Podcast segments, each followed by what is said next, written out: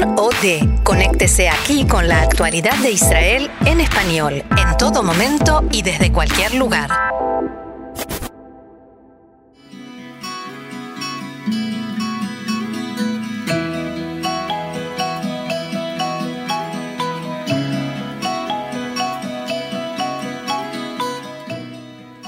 Café Literario, una pausa con buenos libros y la mejor compañía, con Orna Stoliar.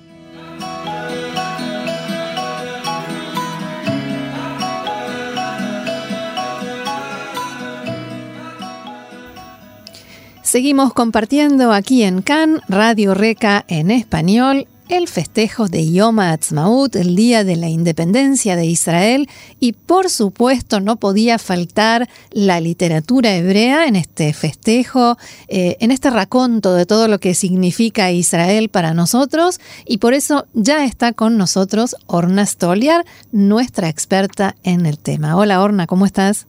Bien, gracias. Eh, ¿Lista para festejar? Haxameach. Haxameach, ciertamente. Sí, muy lista para festejar, más que lista, realmente hay mucho que festejar y nosotros, como decía, lo festejamos con buena literatura hebrea. ¿Qué nos traes? Es, es una buena manera de celebrarlo. Sí, sí, sí. Elegí esta vez textos, tres textos que ninguno de ellos fue escrito específicamente ni para el- por la creación del Estado ni para celebrar algún aniversario, Yom Ha'atzmaut, pero los tres tienen una relación directa y profunda y bastante evidente con la existencia del Estado de Israel moderno y soberano, Ujú. independiente, que literalmente surge de las cenizas de la Shoah. Sí. Sí, como, como nosotros que, digamos, eh, la historia nos lleva de la Shoah a eh, celebrar Yom Ha'atzmaut. Sí, en, en nuestro- en el caso concreto pasa una semana nada más, Nada más. Pero nosotros sabemos cuántas cosas pasaron en esos tres años, desde Claro. que terminó la guerra hasta la creación del Estado. Claro que sí. Bien, empecemos. Entonces vamos a empezar con un poeta que habíamos nombrado la semana pasada. Itamar Yos Kass, que brevemente recuerdo, él nació en 1934 en Hungría, estuvo en el campo de concentración de Bergen-Belsen y llegó a Israel después de la guerra con tantos otros sobrevivientes del holocausto.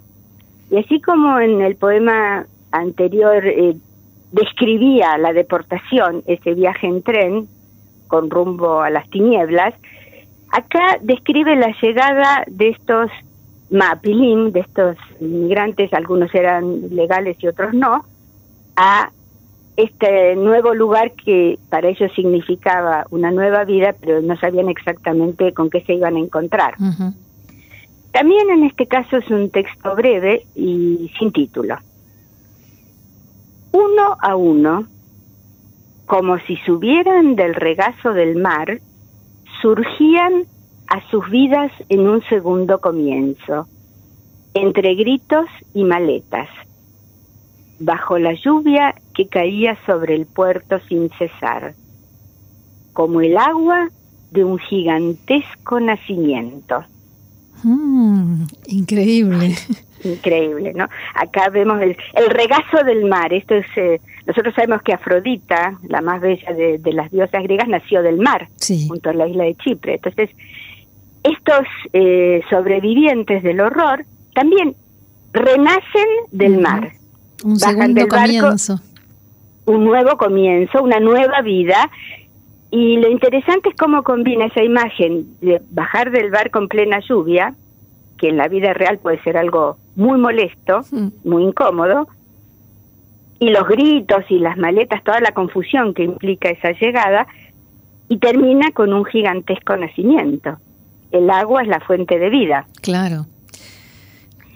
Eh, nosotros, no sé qué te pasa a vos, pero yo cada vez que lo leo veo esa imagen Sí, del barco y la gente que baja y los gritos, el tumulto y la lluvia. Sí, y, y la incertidumbre, ¿no? Porque el nacimiento también eh, está lleno de emoción y de alegría, pero también de incertidumbre. Porque hasta el momento del, del nacimiento el, el bebé estaba muy cómodo, muy protegido en el regazo materno y cuando sale al mundo tiene que enfrentarse con An- muchísimas otras cosas. Que, que no conoce. Se- y que muchas veces lo desconocido es lo que más nos asusta. Sí, así es. Bien, y si hablamos de literatura hebrea, no podemos dejar de mencionar, por supuesto, a Nomi Shemer. Por supuesto, yo creo que ni siquiera hace falta explicar quién era. Voy a recordar solamente que nació en el kibbutz Kineret en 1930 y murió en Tel Aviv en el 2004. Ella fue eh, poeta, sobre todo cancionista.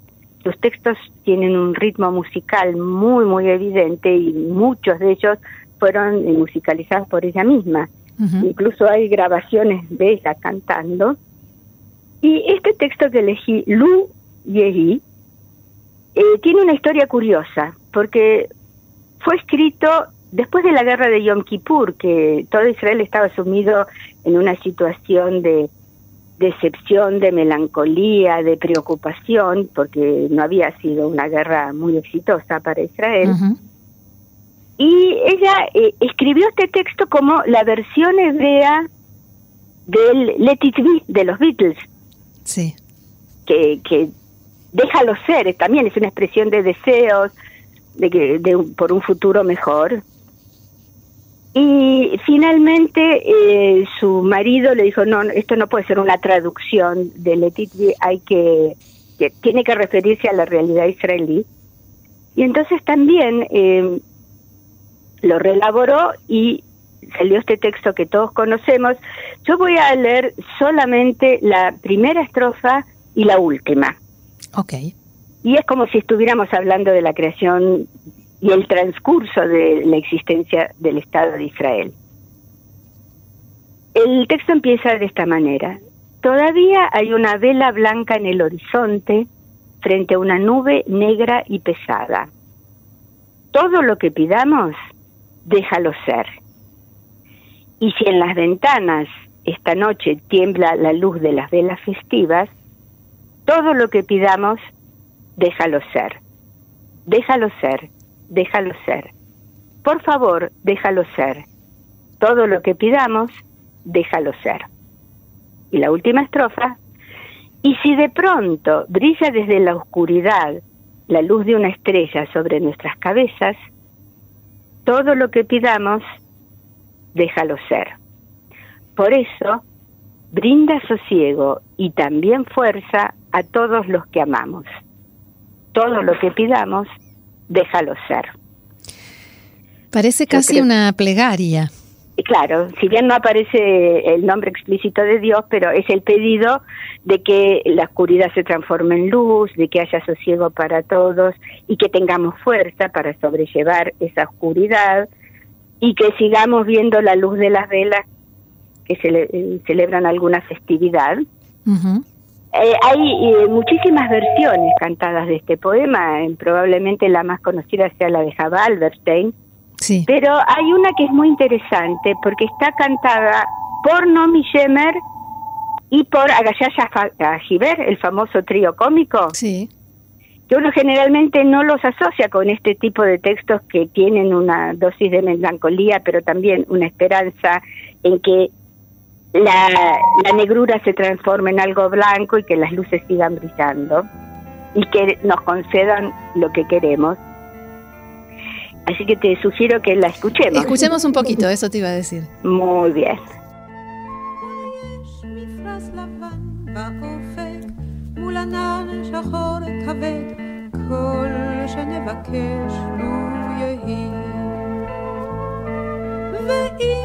בחלונות הערב אור נרות החג רועד כל שנבקש לו יהי.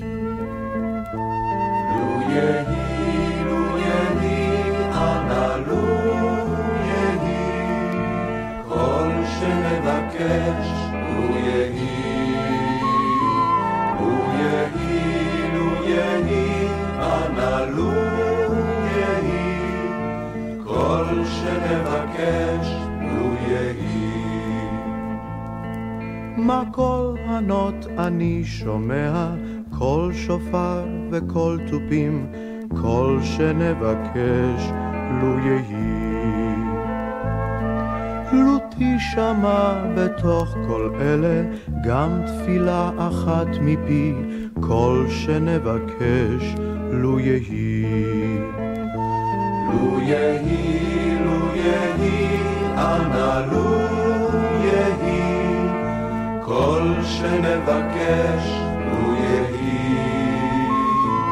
לו יהי, לו יהי, אנא לו יהי, כל שנבקש לו יהי. בתוך שכונה קטנה מוצלת, בית קט עם גג אדום, כל שנבקש לו יהי. זה סוף הקיץ, סוף הדרך, תן להם לשוב הלום, כל שנבקש לו יהי. לו יהי, לו יהי, אנא לו יהי, כל שנבקש לו יהי.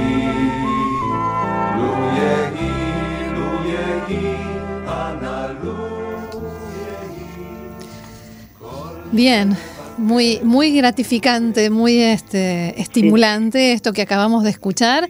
Sigamos eh, con algo que sí es una plegaria. Esta es una plegaria y es algo muy interesante. Habíamos hablado de esa segunda vida y de la renovación. Esta es una plegaria moderna, porque es la plegaria por el bienestar del Estado de Israel, que fue incorporada al Sidur, después de la creación del Estado de Israel. El Sidur, como sabemos, es un texto muy antiguo. Sí, que es el libro de de- oraciones co- que se usa a diario.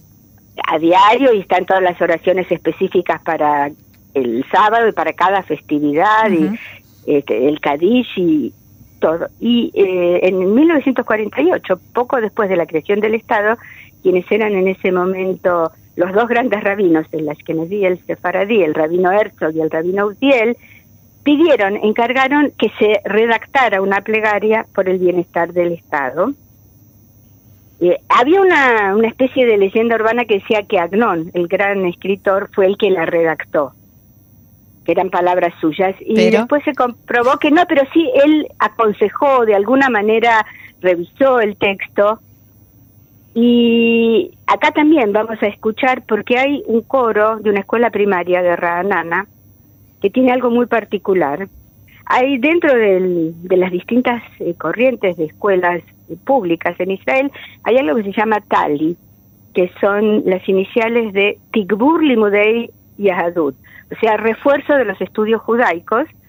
Son escuelas no religiosas, pero pluralistas, eh, abiertas a todos los sectores de la sociedad israelí y así, eh, a diferencia de las escuelas religiosas, esta es una escuela mixta, hay varones y mujeres, tanto alumnos como docentes, y hay chicos que provienen de familias laicas, reformistas, conservadoras y ortodoxas, y ellos cantan la primera parte de la plegaria, y también me gustaría que la oigamos Sí. y eh, con especial énfasis en el primer párrafo, que empieza como tantas otras plegarias del Sidur y dice lo siguiente. Nuestro Padre Celestial, bastión y redentor de Israel, bendice al Estado de Israel, principio de nuestra redención. Protégelo bajo las alas de tu gracia y tiende sobre él tu manto de paz. Infunde la luz de tu verdad en sus conductores, ministros y consejeros, y guíalos con el acierto de tu buen consejo. Acá eh, está muy bien combinada la, el respeto por las fórmulas tradicionales de las plegarias. Eh, lo que está muy bien logrado es esa integración del- de la eh, redacción y la formulación de las plegarias tradicionales, que suelen ser muy antiguas, con la realidad concreta y actual de la existencia del Estado y ese énfasis en que el Estado no es la solución a todos los problemas, es el principio de nuestra redención y nosotros tenemos que continuarla y esto parece escrito en- para la realidad política agitada de nuestros días, en los que todavía no hay un, un gobierno formado, que infunde la luz de tu verdad en sus conductores, ministros y consejeros. Así es. Y guíalos con el acierto de tu buen consejo. Yo creo que nuestros dirigentes de todos los partidos políticos necesitan mucho de buenos consejos y como siempre de la luz de la verdad. Así es, y ojalá que así sea, ¿no? Y mientras nos quedamos escuchando esta plegaria por el bienestar del Estado de Israel, te agradecemos muchísimo, Orna, por esta nueva entrega. Y Hag Sameach, que tengamos un muy feliz Yom Ha'atzmaut. Hag Sameach, iluminado siempre por la paz y la verdad. Gracias, Shalom. Shalom.